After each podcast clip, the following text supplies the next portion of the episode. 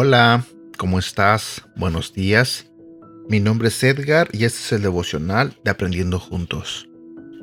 El día de hoy voy a continuar con el tema de las características de Dios y esta vez hablaremos sobre es omnipotente.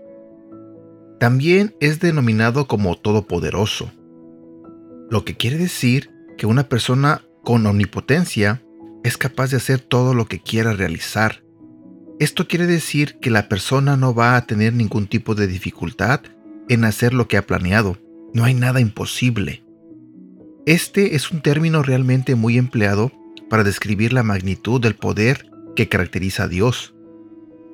Aunque es muy difícil llegar a imaginarse el verdadero poder de Dios, este poder supera toda lógica. Lo encontramos de nuevo en el Salmo 139. David escribe, Cada momento fue diseñado antes de que un solo día pasara. Dios no tiene límites en su poder. Él ha sido antes de lo creado y su poder continuará por la eternidad. Para Él nada es imposible. Jesús mismo dijo, lo que es imposible para el hombre es posible para Dios. En este breve devocional quiero animarte, alentar tu espíritu. Él ha hecho milagros imposibles para nosotros y lo seguirá haciendo. Su poder solo se limita con nuestras dudas. Él hará conforme a nuestra fe. Únicamente necesitamos fe para ver sus milagros, esperar los milagros que Él ya preparó para cada día. Él tiene el poder para salvarte. Él tiene el poder para sanarte. Él es Dios Todopoderoso. Su poder no depende de algún factor, momento, temporada o circunstancia. Su poder fluye para sus hijos. Recuerda a la mujer de flujo de sangre. Creyó en el poder de Jesús y sabía que con solo tocar el borde de su manto sería suficiente y sucedió. Fue sana.